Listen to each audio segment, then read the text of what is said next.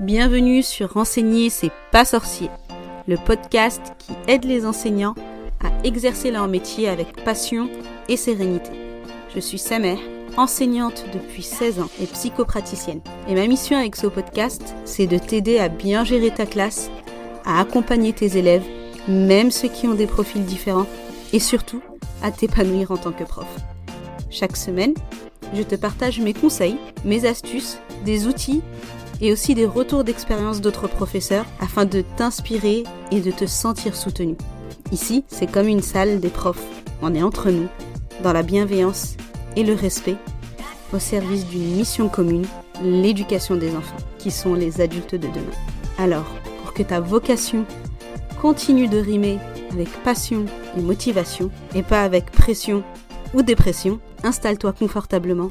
C'est parti. Bienvenue dans ce nouvel épisode et aujourd'hui on va parler du pouvoir du yoga pour réduire le stress qui fait malheureusement partie de la vie des enseignants. Et pour ça, je reçois Léa qui est conseillère principale d'éducation dans un lycée mais aussi professeure de yoga.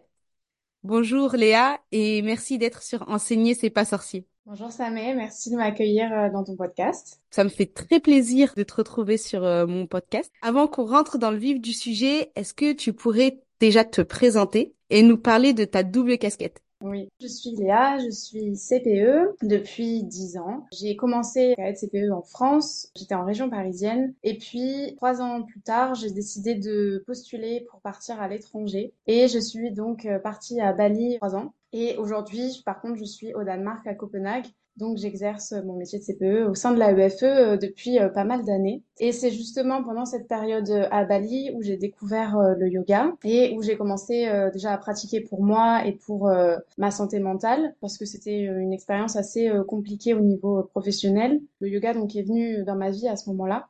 Et du coup, bah, de fil en aiguille, euh, j'ai passé mes certifications, je me suis professionnalisée, j'ai commencé à donner des cours et ça fait un an que euh, je donne des cours à mes élèves et aux enseignants euh, en ligne aussi. C'est génial. Donc en fait, c'est quand tu es partie à Bali que tu as découvert le yoga. Exactement. Alors, est-ce que tu te souviens du jour où tu as découvert le yoga à Bali justement? Et qu'est-ce que tu en as pensé au début? Très bonne question parce que euh, quand je repense à justement euh, la première fois et à ce que je pratique aujourd'hui, ça n'a absolument rien à voir.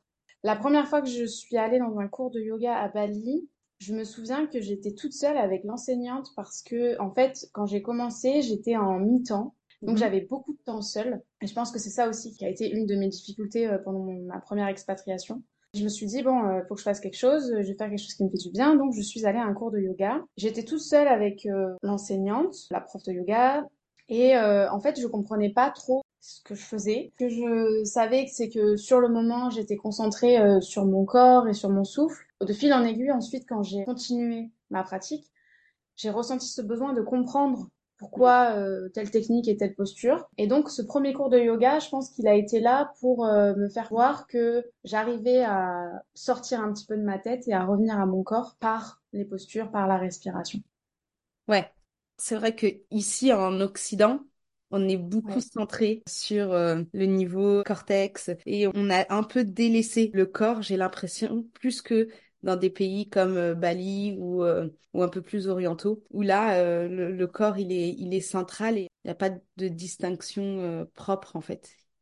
En fait, ça va ensemble, exactement. C'est-à-dire que, bah, à la fois, je trouve que dans l'Occident, on a un petit peu déformé le yoga puisque on est plutôt dans la performance et j'ai été dans des cours où moi-même, hein, je me suis un petit peu perdue aussi quand j'ai exploré un peu les différents styles de yoga. Euh, les cours où il faut être hyper performant, hyper dans la souplesse, hyper dans l'esthétique du corps. Et en parallèle, il y a les cours où c'est que de la méditation et où on part pas du, tout du corps. Et en fait, là, ça marche pas parce que si tu passes pas d'abord par ton corps et ton souffle, tu peux pas arriver en méditation. C'est impossible. Donc moi, les gens qui me disent j'arrive pas à méditer, euh, bah, je dis oui, je comprends. Mais d'abord, euh, il y a des étapes. Mm. Clairement, dans le yoga traditionnel, le corps a son importance. Ce n'est pas la finalité, parce que la finalité euh, du yoga traditionnel, ça va être euh, plutôt la méditation et l'éveil spirituel. Mais on est obligé de passer par le corps et, c'est, on a toute une vie pour aller vers, euh, vers plus grand et plus haut. Je pense aussi que la pratique du yoga ou des ou autres, hein, qui, qui est euh, mettre le corps au centre, grâce à ça, on réussit beaucoup plus la gestion des émotions. Bien sûr, je suis complètement d'accord parce que une émotion, c'est un message envoyé par ton corps qui te dit, euh, bah là, la situation, euh, bah soit je suis super heureux, je suis bien, donc j'ai une émotion agréable, soit je suis dans un, une situation qui ne va pas, qui ne correspond pas. Et là, tout de suite, le corps réagit avec, euh, je sais pas, de la peur. Euh.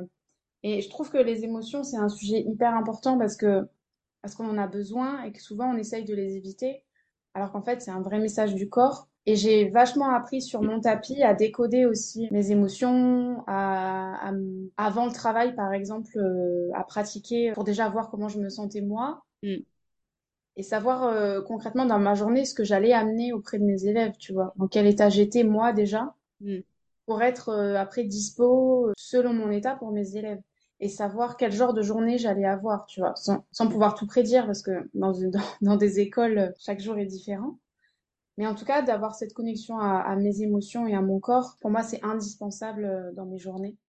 C'est super important ce que tu dis, c'est-à-dire venir déjà se comprendre émotionnellement. C'est ce qui est déjà un défi de savoir quelle émotion nous passe et savoir est-ce que une émotion nous traverse. Juste ça, quand on a l'habitude de les brimer ou de se dire qu'on ne doit pas ressentir, c'est comme si c'était pas normal de ressentir une émotion. On, nous parle beaucoup de contrôle, contrôle, contrôle dès l'enfance. Mais avant de nous parler de ce contrôle-là, on nous a pas parlé de comment la reconnaître, comment la laisser nous traverser, comment la vivre, parce qu'une émotion, elle doit se vivre mm. et prendre le temps pour ça. Et c'est extrêmement important. Si je peux rebondir sur ce que tu dis, tu as raison sur le fait une émotion en fait est censée durer 90 secondes maximum dans le corps. Et en fait, après, si on reste accroché, c'est parce que c'est le mental qui s'accroche. Si tu as les bonnes techniques, si tu arrives à respirer, si tu arrives à accepter, à ne pas résister, l'émotion, elle va passer. Peut-être que tu vas pleurer, peut-être que tu vas avoir envie de crier parce que tu es en colère. Peut-être que tu vas avoir besoin de frapper dans un coussin euh, pour la laisser sortir et c'est ok en fait. Et tu as raison, les enfants, quand nous on a grandi et les enfants aujourd'hui, on leur demande de contrôler mm. leurs émotions parce que nous on sait pas, on sait pas les accepter en fait, ni les nôtres ni les leurs. Donc c'est hyper difficile d'être euh, d'être éducateur si si tu sais pas ce que c'est une émotion, si tu sais pas accueillir l'émotion des adolescents ou des enfants que tu as en face de toi. Et je pense que le yoga ça m'a appris une grande humilité aussi et ça me ramène aussi à ce truc-là de vulnérabilité qui je trouve est super important dans notre métier, de montrer euh, à nos élèves qu'en face d'eux, ils ont un humain et qu'un humain, il y a des jours où ça va, il y a des jours où ça va pas. Euh, c'est super important. Comme tu dis, c'est la base, euh, c'est la base d'un quotidien normal en fait. Est-ce que tu dirais que le yoga t'a sauvé du burn-out? Ah oui, complètement. Complètement. Tu veux, bah, je, peux rentrer un peu dans les détails. Donc, c'était sur cette période-là euh, à Bali où j'étais euh, CPE. J'étais dans un environnement de travail qui était assez toxique dans le sens où à Bali, on est sur une île euh, où on est très libre. La culture du pays fait que, en fait, tout est très facile. Mm-hmm. C'est facile de vivre à Bali. Mm-hmm. C'est, tu prends ton scooter, tu vas à la plage. ça, c'est les week-ends. Hein. L'Indonésie, c'est quand même un, pays euh, qui, a des lois assez strictes, mais Bali, c'est une petite bulle à l'intérieur avec énormément d'expatriés. Mm-hmm. Donc il y a un mélange entre euh, cette vie euh, libre et cette vie d'expatriés. Sauf que le lycée français a voulu faire un copier-coller des règles françaises dans un pays qui en dehors de l'école, tu vivais comme tu voulais, tu t'habillais comme tu voulais, personne ne te regarde. C'était vraiment hyper doux comme vie en dehors de l'école. Et donc, je me suis retrouvée euh, confrontée à, ça et à une direction hyper exigeante sur les règles. Et moi, en tant que CPE, je suis forcément euh, en première ligne sur euh, l'application du règlement intérieur. Et en fait, on m'a mis la pression parce que les élèves, enfin, moi, montraient pas leur carte à l'entrée, alors que tu as 300 élèves dans l'école, je les connais, je connais leur visage, j'ai pas besoin qu'ils me montrent leur carte, enfin, tu vois. Et en fait, c'était tous ces contresens, ça n'avait aucun sens pour moi. Et euh, ma direction, on n'arrivait pas à communiquer, on n'arrivait pas à se comprendre. Je voulais imposer un fonctionnement qui ne, n'avait aucun sens pour moi. Et donc, je me suis retrouvée dans ce paradoxe-là. Mais sur le coup, je comprenais pas ce que c'était. Hein. Sur le coup, euh, j'étais super stressée, pleurais quand je devais aller au travail. Euh, certaines fois, je me souviens sur mon scooter, j'étais hyper angoissée.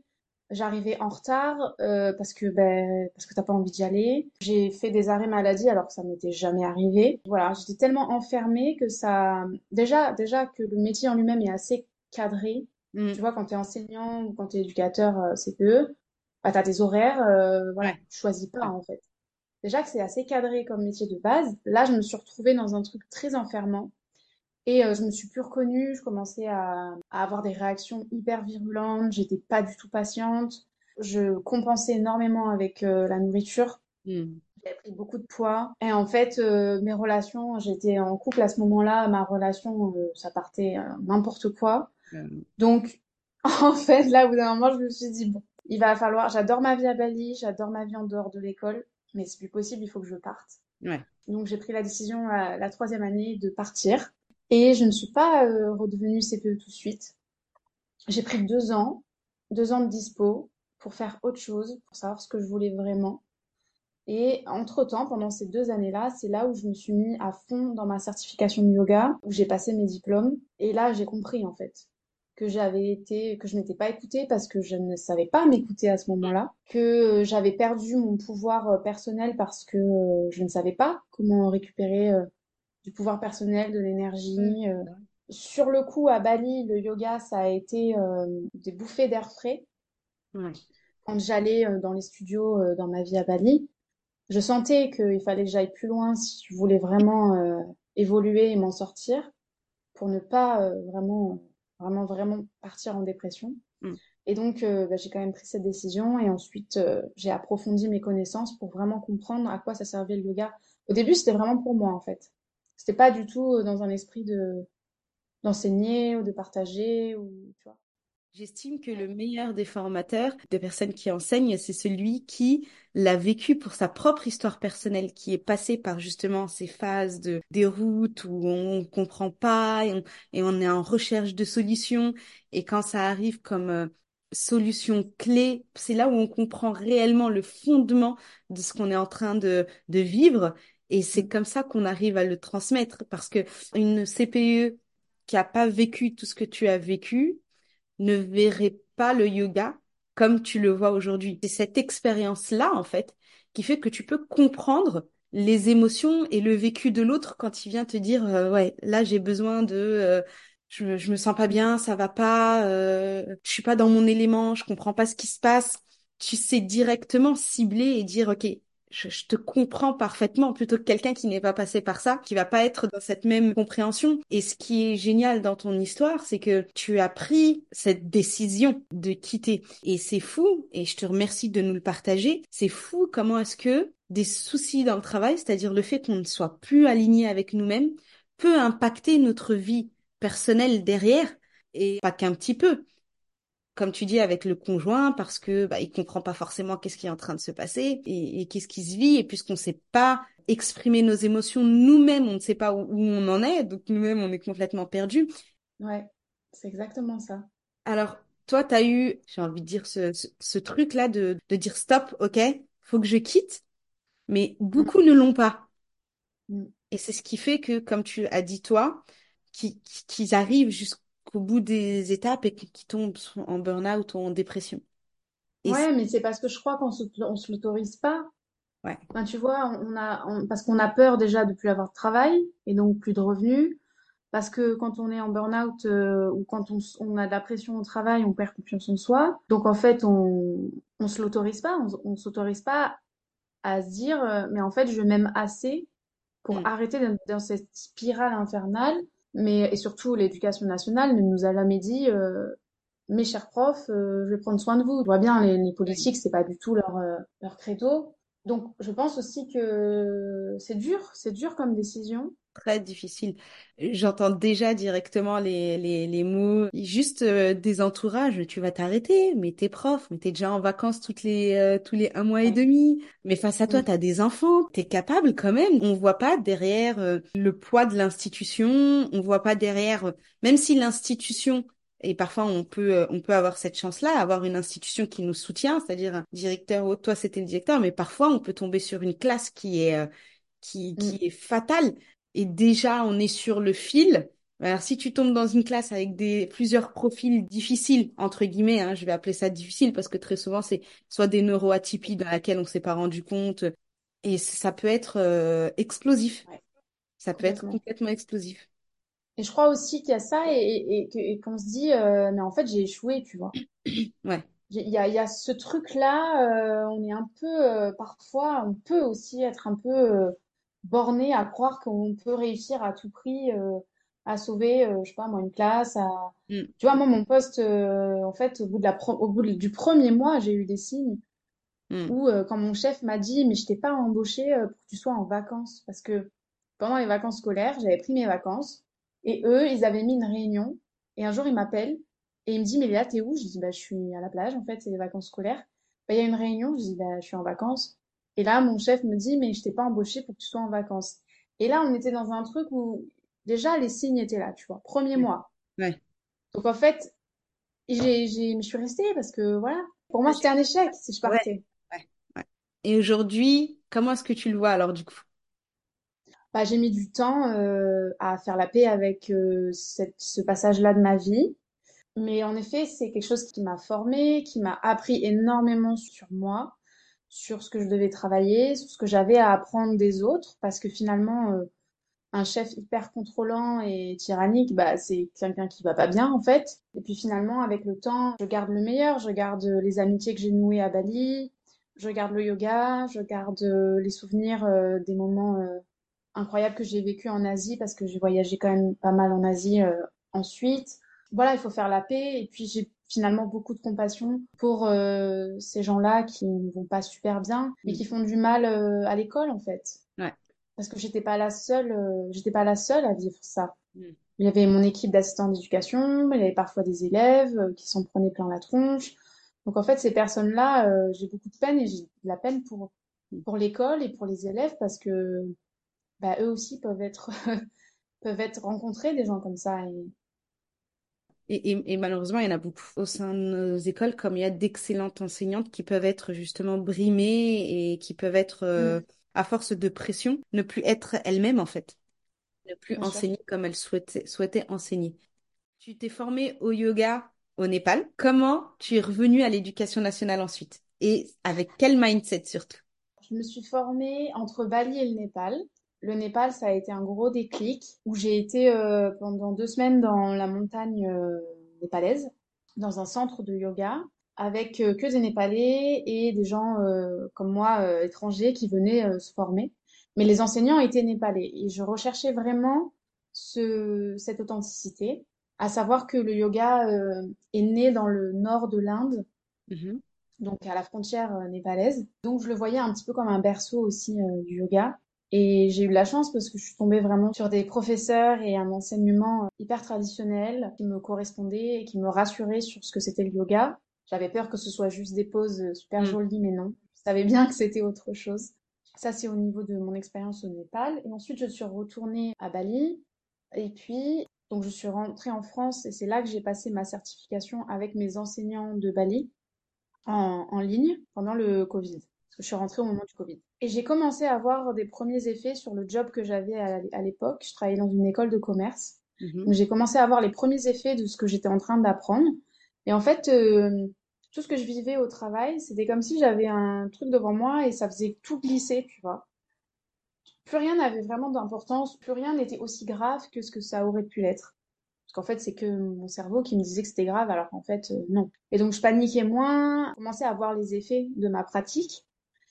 Et puis, au bout de deux ans en France, euh, je me suis dit que j'avais envie de repartir à l'étranger. Les adolescents et le- les élèves, ça me manquait, parce que j'étais avec des étudiants, des, des jeunes adultes. C'est pas le même public. Ouais. Voilà, je suis très attachée à ce public. Et du coup, j'ai euh, postulé euh, pour les postes à l'étranger. J'ai eu le poste de Copenhague. Mon état d'esprit à ce moment-là, c'était vraiment, je vais voir. Je vais voir si ce que j'ai appris, je peux vraiment l'utiliser euh, déjà pour moi, Mhm. pour ma posture de CPE. Est-ce que ça peut m'aider à ne plus tomber dans les mêmes pièges, les mêmes euh, tendances, les mêmes réactions que moi j'ai pu avoir face à ce qu'on m'imposait? Comment j'allais réussir moi à m'imposer dans, Mm. dans ce nouveau poste? et ramener en fait plus de douceur aussi dans ma pratique de CPE, plus de douceur dans mes relations professionnelles. Donc c'était ça mon, mon état d'esprit. Et je peux te dire que j'ai eu beaucoup de chance de passer par Copenhague. ouais.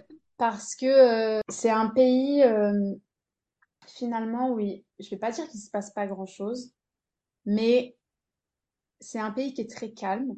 Mmh et ça m'a permis à moi, en fait, de redescendre aussi.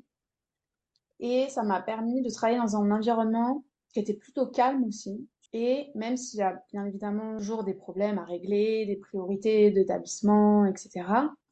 Ben en fait, ça m'a permis vraiment de mettre en place euh, ce que j'avais appris, d'avoir le temps de le mettre en place avec mes élèves. Puis euh, j'ai rencontré des gens incroyables ici, dans l'école. Il y a un mix entre la culture danoise qui met vraiment l'enfant au cœur de l'éducation et un mix entre le français qui s'est bien fait, pas comme à Bali, tu vois, où c'était un carnage. Là, le, le mix de cette culture-là, elle est cohérente. Ouais. On punit pas les élèves pour rien, on, on contrôle pas euh, les élèves sur tout ce qu'ils font. Ils ont une grande liberté, les enfants au Danemark. Et donc, euh, cette liberté-là, euh, elle est dans le, dans, dans le lycée français de Copenhague. Et ça m'a fait énormément de bien de voir ça aussi, tu vois. Ouais. Des, des choses sensées, euh, de pas chercher à contrôler ces adolescents-là, et ni les enseignants d'ailleurs. Bah, si je comprends bien juste une, une, petite parenthèse par rapport du coup à la différence de système qu'on peut mmh. avoir. dans mmh. l'école où tu es aujourd'hui, on n'est plus, comme tu as dit, dans le contrôle. À partir du moment où, où on veut à l'école contrôler les enseignants ou les élèves, automatiquement, ça va avoir un impact en dehors parce que on le voit. On voit des enfants sortir de l'école en étant assis pendant euh, je sais pas combien d'heures à qui on a imposé le silence et on a imposé le fait d'être assis alors que c'est pas du tout, j'ai envie de dire, euh, quelque chose de naturel pour l'enfant. Et quand mm. ils sortent de l'école, on voit comment est-ce qu'ils courent, ils sautent. Mm. Et même pour les parents, ça devient infernal parce que avoir un enfant qui saute sur les canapés, qui court euh, avec les parents qui rentrent du travail et ils voudraient retrouver un enfant apaisé, calme, pouvoir passer un moment euh, de joie et de bonne humeur. Et très souvent derrière c'est pas ça parce qu'ils se sont euh, ils se retiennent énormément.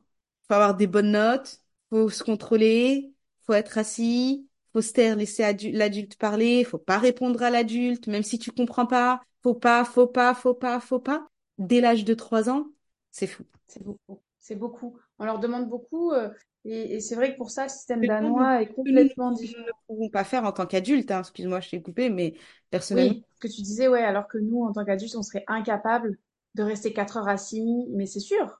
Personnellement, quand je vais dans des formations, euh, moi, je, je, je, soit je me mets à écrire, euh, soit je, je me permets de me lever, euh, mais on ne le fait pas, on n'y arrive pas. bien sûr que non. Mais eux, ils n'ont pas le droit parce que ce sont des enfants, tu comprends Ouais. C'est ironique. Hein. je oui, j'avais bien compris. C'était ironique. C'est vrai que pour ça, le, Danemark a. Il y a des choses bien, il y a des choses bon, euh, qu'on laissera de côté, mais il y a des choses que, que je garde en tête sur euh, bah, la punition, il n'y en a pas. Euh, on ne punit pas les enfants ici. Il y a une grande autonomie dans la façon d'apprendre. Il n'y a, il y a pas de devoirs, il n'y a pas de notes pendant très longtemps. Il y a une grande liberté. Les écoles, il n'y a pas de portail, c'est très ouvert. il y a une grande confiance en fait. Après, voilà, sur les enfants 10 ou les enfants à besoins particuliers, je pense qu'ils ont une marge encore. Mmh à contrario, le système français, je trouve qu'on est, on est bien informé. Informé, hein. Ah, il reste à former maintenant, mais on est de mieux en mieux informé. Ouais, il y a un équilibre à, à trouver là-dedans et euh, c'est ce que j'ai trouvé ici, je pense. C'est génial. Aujourd'hui, pourquoi tu as envie d'aider les pros du milieu scolaire par le yoga? C'est un petit peu, euh, alors c'est venu, euh, une longue histoire encore, mais c'était pas évident pour moi au début. C'était pas du tout ce que j'avais euh, en tête, puisque déjà, bon, à la base, c'était vraiment que pour moi, le yoga et, et, approfondir mes connaissances. Et ensuite, je donnais des cours à un peu tout le monde. J'ai un compte Instagram et un jour, j'ai mes élèves qui m'ont trouvé sur Instagram et qui sont venus me voir c'était il y a deux ans. Ils sont venus me voir et ils m'ont dit, mais madame, vous êtes, euh, vous êtes prof de yoga? Et j'ai dit, euh, ben oui, visiblement, euh, tu es au courant. Et ils m'ont dit, mais c'est génial et tout, euh, mais est-ce que nous, on peut avoir des cours? C'était les élèves du terminal. Bah, je dis, je sais pas, euh, j'avais pas pensé, donc euh, je vais voir. Et en fait, j'ai commencé pendant un an à donner des cours de yoga euh, à des élèves de lycée, et puis euh, pas du tout aux enseignants. Et puis, en- du fil en aiguille, euh, je commence à parler de mon activité de yoga, à dire que voilà, je donne des cours, et j'ai donné des cours à ma proviseure pendant un an. Ah oui. Et Alors ouais, c'est assez euh, surprenant de passer d'un proviseur euh, insupportable et toxique à un proviseur qui Mm, veut mm. faire du yoga avec moi. Donc c'était un signe euh, assez fort aussi. euh, et donc du coup, je me suis dit, mais peut-être que si je veux que l'école aille mieux, si je veux moi mieux me sentir dans l'école, et par extension les élèves, en fait, peut-être que je devrais aller par là. J'ai mis du temps à, à, à me lancer euh, et à m'adresser aux enseignants. Et aujourd'hui, alors c'est très clair, aujourd'hui euh, c'est évident qu'en fait euh, il fallait que j'aille dans cette voie parce que c'est deux choses que j'aime dans ma vie, Ouais. l'éducation, l'école, mes collègues. Enfin j'ai mes tous mes quasiment mes, mes amis les plus proches sont des enseignants. Mm, mm, Tu vois, j'ai un rapport à l'école où j'aime l'école en fait, moi. mm, Tu vois, vraiment. Donc en fait, j'ai réuni ça et je me suis sentie beaucoup plus alignée. Et aujourd'hui, euh, ma mission, en fait, mon, ma grande vision, c'est quand même d'aider les enseignants à aller mieux et à trouver leur place dans un système qui est parfois euh, compliqué, Mm. en tout cas qui en demande beaucoup, qui culpabilise beaucoup, et à les aider à avoir ce sas de décompression, ces rituels à eux, de prendre soin d'eux, s'occuper d'eux, pour après amener du positif dans leur vie et du positif par extension avec les élèves.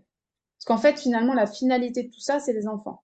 Ouais. En arrière-plan, ça reste les élèves et les enfants. J'ai pas envie, moi, euh, plus tard, de mettre mes enfants dans une école où personne va bien. C'est pas possible. Ah, c'est clair. Donc, en fait, euh, c'est ça qu'il y a derrière. Et bien évidemment, aider mes collègues euh, à aller mieux et les enseignants. Ça t'est un peu tombé dessus, en fait. J'ai envie de dire que si les élèves n'avaient pas trouvé la page, peut-être que... et c'est je serais restée génial. cachée.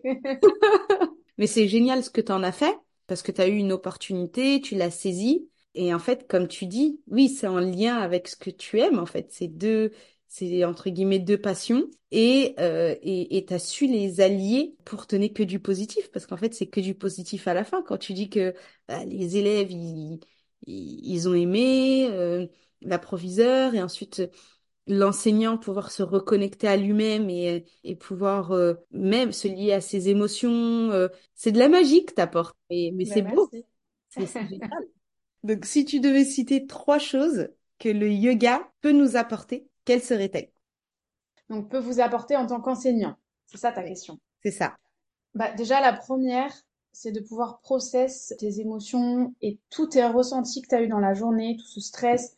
Parce que finalement, on est un peu aussi le réceptacle des émotions des autres. On est vachement en mouvement, on est vachement euh, dans le bruit. Déjà, c'est de pouvoir process tout ça, de le laisser euh, derrière toi en fin de journée. La deuxième, ça va être, euh, bah, comme je l'ai dit, de rentrer en connexion euh, avec soi, c'est-à-dire euh, vraiment comprendre comment tu te sens euh, au, réveil ou le soir, de comprendre ce que tu ressens, pouvoir après ensuite être conscient de ce que tu amènes autour de toi, que ce soit dans ton entourage ou avec tes élèves, et de sortir un petit peu de, ce- statut-là de victime et de dire que tu vas pas bien parce que machin machin. Oui, c'est sûr que la vie c'est pas les bisounours, hein, je dis pas le contraire. Moi aussi j'ai des moments plus compliqués que d'autres.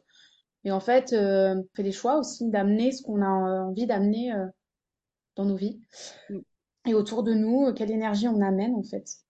Et je pense que la dernière chose, bah, ça serait de que tu te rendes compte euh, bah, à quel point euh, ton cœur, ton corps et ton cœur d'ailleurs, c'est merveilleux en fait. C'est un, c'est un véhicule dans cette vie euh, qui est incroyable et de pouvoir passer par le corps pour aller mieux, n'y a pas plus simple comme outil finalement, il suffit juste d'avoir les bonnes techniques, Mm. d'être bien accompagné et, euh, et d'apprendre à s'auto-réguler après, euh, ça, n'a pas de prix quoi. Et surtout, il n'y a pas de choix, en fait. Si on veut apprendre à, se- à gérer, et tu es obligé de passer par ton corps, parce que euh, Mm. l'humain, c'est pas le néocortex. Exactement. Certaines peuvent avoir des préjugés hein, sur le Oui, yoga, de type euh, je suis pas assez souple ou euh, c'est trop lent comme sport. Qu'est-ce que tu peux répondre à ça? je sais. Je connais ces idées reçues. Alors, La première chose, là, sur la souplesse, oui, j'entends. Et vraiment, moi, je l'ai cru longtemps aussi. J'ai fait des cours où euh, fallait se tordre dans tous les sens. Je suis pas particulièrement souple. Ce que j'ai envie de dire par rapport à la souplesse, c'est que c'est un, c'est vraiment une fausse idée, c'est une fausse priorité, c'est un faux objectif. Mm. Que le yoga n'a jamais été là pour vous apprendre à être souple. Parce que euh, qu'est-ce que ça veut dire euh, Ah, j'arrive à être souple, donc je vais être moins stressée. Ça n'a aucun rapport. Ça ne mm. veut rien dire. Mm. Une personne souple, elle est autant stressée qu'une personne pas souple. donc euh, ça ne fait pas sens. Euh, l'idée, c'est quand même de trouver un enseignant euh, bah, qui est conscient de ça, un professeur de yoga qui est conscient de ça, un professeur de yoga qui va proposer euh, des options dans les postures, qui va proposer d'utiliser du matériel comme des blocs pour vous soutenir dans des postures, de pouvoir plier les genoux. Enfin, moi, dans quasiment toutes les postures où ça tire trop dans les jambes, je plie mes genoux. Parce que la souplesse, c'est, ça peut être une conséquence de bouger son corps tous les jours, mais c'est pas un objectif, en fait. Mmh et si tu tombes dans un cours où tu sens que la priorité c'était la souplesse, bah, je suis désolée, ça veut dire que tu es allé dans un cours, c'était un cours de stretching en fait, c'était pas du yoga. Le professeur de yoga doit t'amener à ta respiration. Hmm. Voilà. À ta respiration. Ça, c'est l'objectif euh, principal, premier, quand tu fais des postures, c'est ta respiration. Et sur la deuxième chose, c'est trop lent. Alors oui, parce que c'est pas du sport, déjà. C'est une pratique, c'est une philosophie de vie. Il y a des pratiques sur le tapis, il y a des pratiques hors tapis. Sur le tapis, on va pas chercher à brûler des, calories. Pas du tout. Donc c'est pour ça que ça peut être lent. Je pense que c'est le plus grand apprentissage que l'on peut avoir, c'est quand même de ralentir dans une vie où on va à 3000 à l'heure, où on fait plein de choses, où on s'arrête jamais. Et oui, c'est inconfortable de ralentir. Et oui, on se dit, on s'ennuie, oh c'est chiant. En fait, c'est peut-être là qu'il faut regarder pourquoi tu n'arrives pas à ralentir? C'est plutôt ça la question. Et puis je peux te dire aussi qu'il y a, il y a quand même certaines postures où elles sont pas super confortables et ça demande un bon entraînement pour euh, rester euh, quelques respirations dans la posture et un bon entraînement mental en fait. Puisque même si c'est lent, ça ne veut pas dire que ton mental ne va pas être challengé. L'objectif de certaines postures de yoga, c'est vraiment de venir renforcer ta résistance mentale dans des postures pour qu'après, en dehors du tapis, tu puisses être plus résistant en fait. Quand il va t'arriver un pépin, euh, que tu paniques pas, tu te dis ok, bah, c'est bon, euh, mon cerveau il est entraîné, euh, il sait comment réagir face à une difficulté ou un moment d'inconfort. Voilà ce que je pourrais te répondre par rapport à ces deux, deux idées reçues. je valide et je signe. J'ai rien d'autre à dire. Mais vraiment. Que conseillerais-tu pour débuter à celles qui nous écoutent? Alors, pour celles qui n'ont jamais fait de yoga ou même qui en ont fait un peu de temps en temps, mon premier conseil, ça va être vraiment bah, ce que je disais un petit peu tout à l'heure, euh, de trouver un prof de yoga qui a ce discours-là. Le yoga, ce n'est pas de la souplesse et c'est pour tous les corps. Il y en a plusieurs, il n'y a pas que moi hein, qui le dis, et heureusement. La deuxième chose, ça va être euh, de se fixer peut-être un objectif de régularité plutôt qu'un objectif de saupoudrage une heure par-ci par-là puisque ça a plus d'efficacité de pratiquer 10 minutes par jour euh, pendant, je sais pas, 3-4 fois par semaine, plutôt que de faire une heure, un grand cours qui va être difficile une fois par semaine. C'est vraiment cet aspect-là, régularité, qui, qui peut vraiment vous aider à ressentir les, les premiers effets du yoga. Qu'est-ce que je pourrais dire d'autre? Bah, De pas se mettre trop la pression non plus, parce que c'est une pratique, c'est pas, voilà, on n'est pas dans la performance. Mm. Chaque corps est différent, on a chacun euh, des postures où ça va être plus facile, des techniques où ça va être plus facile, d'autres moins facile. De pas se mettre la pression et de garder un esprit ouvert aussi face, euh, face à cette pratique de yoga, face à cette philosophie, d'avoir vraiment l'esprit ouvert. En fait, c'est ça qui va vous permettre euh, de démarrer, pas avoir trop d'attentes. Merci beaucoup, Léa. Par rapport à l'enseignant, vous l'avez trouvé, hein Vous pouvez contacter Léa. En tout cas, je te remercie on arrive à la fin de notre échange. Est-ce qu'il y a quelque chose que tu aimerais ajouter?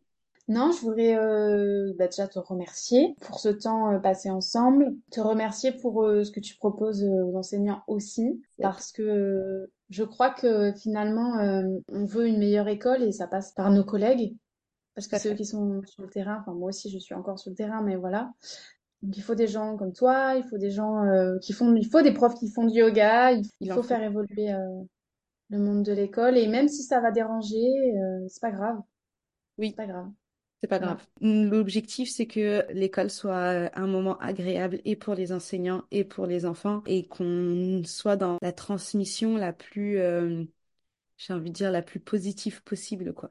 Et qui dit mm. transmission dit pas forcément euh, transmission de savoir. On a transmission de lettres surtout. Et c'est ce que je dis. Un enseignant, c'est d'abord quelqu'un qui sait partager de son être. C'est-à-dire que les enfants sont très observateurs, ils vont faire attention à la façon dont l'enseignant va s'habiller, la façon dont l'enseignante va répondre. On le voit hein, à la maternelle et en CP, les mimiques qui sont repris par les enfants pour imiter l'enseignant. C'est vraiment un état d'esprit d'abord qu'on transmet à l'enfant avant, avant le savoir. Voilà, moi je le vois comme ça. Alors, si on veut faire du yoga avec toi, où est-ce qu'on peut te trouver?